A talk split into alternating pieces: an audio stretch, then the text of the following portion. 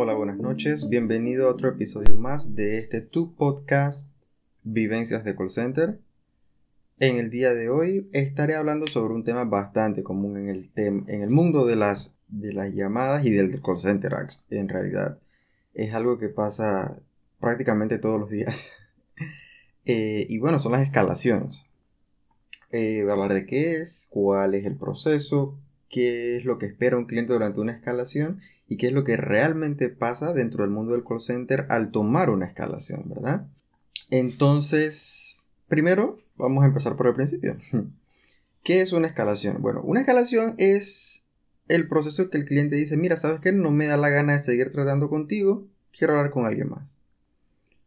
Muchas veces el cliente tiene la razón.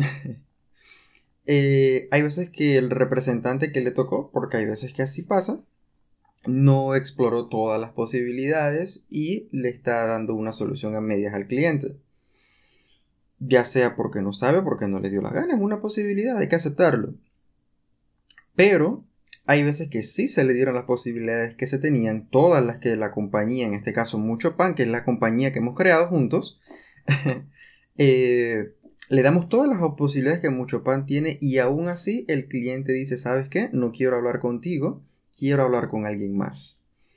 Y pues es un derecho que el cliente tiene. El cliente siempre tiene la posibilidad de obtener una segunda referencia, puesto que son muchos los agentes que eh, estarían teniendo una interacción directa con el cliente, ya sea en cualquier proyecto que estés ya sea, una vez más, ¿no? les recuerdo que la idea del podcast es si tú deseas aplicar en este mundo, conoces a alguien y, pues para que, conozcas un poco del mundo o tú como cliente sepas qué es lo que hacemos contigo. Entonces sí, el cliente dice, ¿sabes qué? No quiero hablar contigo, conéctame con tu manager o con tu supervisor o con tu superior. Cualquier persona que esté en un nivel más alto que tú. Y se suelen referir a ellos así y ves perfecto. Entonces, ¿cuál es el proceso? Bueno, generalmente eh, tomar las escalaciones es propiamente el, deber del, manager, como bien el cliente lo pidió, pero el deber del manager no es siempre estar tomando llamadas, entonces es importante que el agente o el representante intente desescalarse, que es decirle, mira, yo te puedo conectar con un manager, pero eh, quiero compartirte que tengo esta, esta, esta, esta y esta opciones de resolución. Y también es muy probable que sea tal vez la misma opción que tenga el manager, pero quiero, tú sabes, ¿no? Hacer lo máximo de lo que está dentro de mis manos para ayudarte porque es mi objetivo. Ya hay muchas veces en las que el cliente o, el mismo agente se lo toma un poco personal. Hay veces que, que se siente que es uno el que no quiere ayudarlo y no es así, hay veces que simplemente uno tiene limitantes. Hay veces que bien es cierto, esas limitantes están directamente relacionadas a la posición de la gente, pero hay veces que son realmente limitantes de la compañía en cuanto a los procesos. Ya, entonces, primero es esa parte. La gente dice, eh, déjame ayudarte, déjame ayudarte. Eh, tengo esta y esta opción. Hay veces que el cliente te dice, mira, ¿sabes qué? Dale, vamos a intentarlo juntos, a ver qué pasa. ¿Qué es lo más común, ¿sabes? Es muy común que, un cliente acepte seguir trabajando contigo porque a los clientes no les gusta repetirse, ya sea por correo, ya sea por llamada, ya sea en físico, no les gusta estar repitiendo a sí mismos y mucho menos si es un problema que lleva, lleva cola, lleva rato sucediendo. Así que, bueno, se da la situación y finalmente pues le das la resolución a tu cliente dentro de tu procedimiento. Si eso no pasa, ¿qué espera el cliente? Bueno, el cliente espera hablar con un manager, que ese manager pase por encima de todos los procedimientos que tiene la compañía y que le dé una solución a lo que él quiere. Ahora, hago énfasis en la palabra quiere porque dependiendo de la línea del, del, negocio, lo que el cliente quiere no es siempre lo que el cliente aceptó en las condiciones del servicio. ¿Ya? Te pongo un ejemplo. Digamos que el día de hoy nos está llamando Pampinili porque ella tiene un contrato con Mucho Pan. Resulta que Mucho Pan le iba a mandar pan de moña todos los miércoles entre las 3 y las 5 de la tarde. Ese es el acuerdo. Pero resulta que Pampinili, hoy, que casualmente es miércoles, no recibió su pan a las 3 de la tarde dice que lo quiere a las 3 y media. Eso es lo que Pampinili quiere. Y Pampinili está en todo el derecho del mundo de querer algo, pero eso no fue lo que Pampinili aceptó. Pampinili aceptó entre las 3 y las 5 de la tarde. Y mientras no sean las 5 de la tarde, Pampinili debe seguir esperando. Que no que Pampinili tiene hambre. Pampinili, pero eso fue lo que tú aceptaste. Entonces, esos son un ejemplo, pues, de las cosas que pueden pasar. Y Pampini le dice, ¿sabes qué? No quiero hablar contigo, quiero hablar con tu manager. Y tú naturalmente sigues tu procedimiento, lo conectas con el manager. Y Pampini le espera que el manager le mande el pan de manera automática para que le llegue a las 3 y media. Muy bien, eso es lo que el cliente espera. Ahora, ¿qué es lo que realmente está pasando tras bambalinas? No siempre es un manager.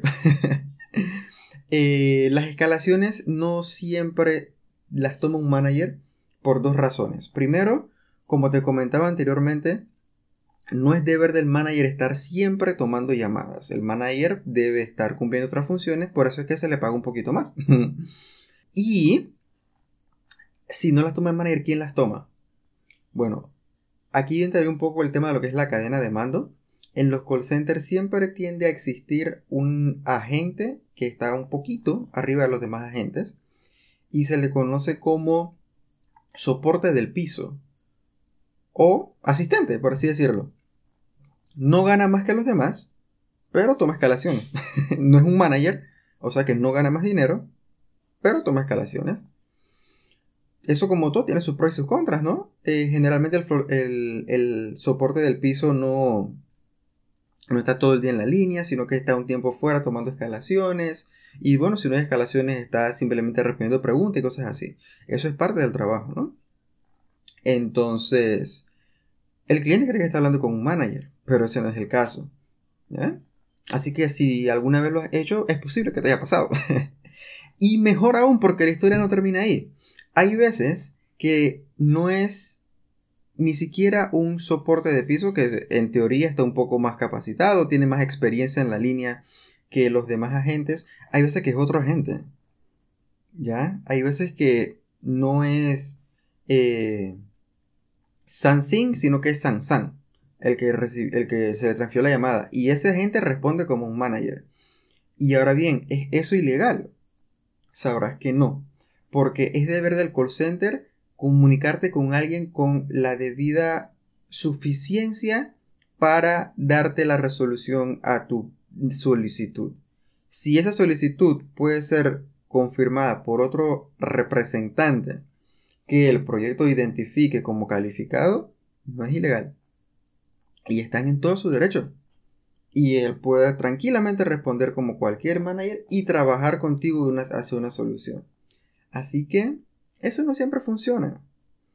Eh, y son situaciones que la verdad son comunes porque todos los días siempre tienes un cliente que, más allá de quien tenga la culpa, nótese que en este, en este podcast no entre en si el cliente tiene la culpa o no la empresa tiene, la culpa. No, me refiero simplemente al proceso. Hay veces que más allá de la culpa, simplemente hay una oferta y una demanda. Y curiosamente o lo tomas o lo dejas, depende de lo que se esté ofreciendo. ¿Ya? Eh, definitivamente existen otros otros temas legales y, aceptaciones y reporte y publicidad y referencia y todo lo demás. Pero sí quiero dejar en claro, compartir por lo menos, que no siempre que te contesta como manager es un manager. y que es importante compartirte que no es algo personal. La verdad, muy poco posible que la gente se tome algo personal porque comprende y lleva la costumbre de que simplemente está representando una empresa y que tú como cliente simplemente estás molesto con la empresa. Hay casos donde hay insultos y todo lo demás, que por cierto los, insultos no son válidos para, la, para el puesto, pero son cosas que pueden pasar. Ahora bien, te cuento una historia o una parte interesante de esto de las escalaciones. Es chévere, es curioso y es sabroso cuando tú como agente en cualquier momento haces una escalación otro agente te toma la escalación, pero al tú completar el proceso de la compañía y que sigue sin ser satisfactorio para el cliente, el cliente quiere escalarte a ti. como supervisor. o sea, una escalación al cuadrado. y pues no se da. Tristemente parece que señor eh, o señora o, persona, persona que esté llamando no se da. Tú no, no vas a conseguir que te escalen de nuevo.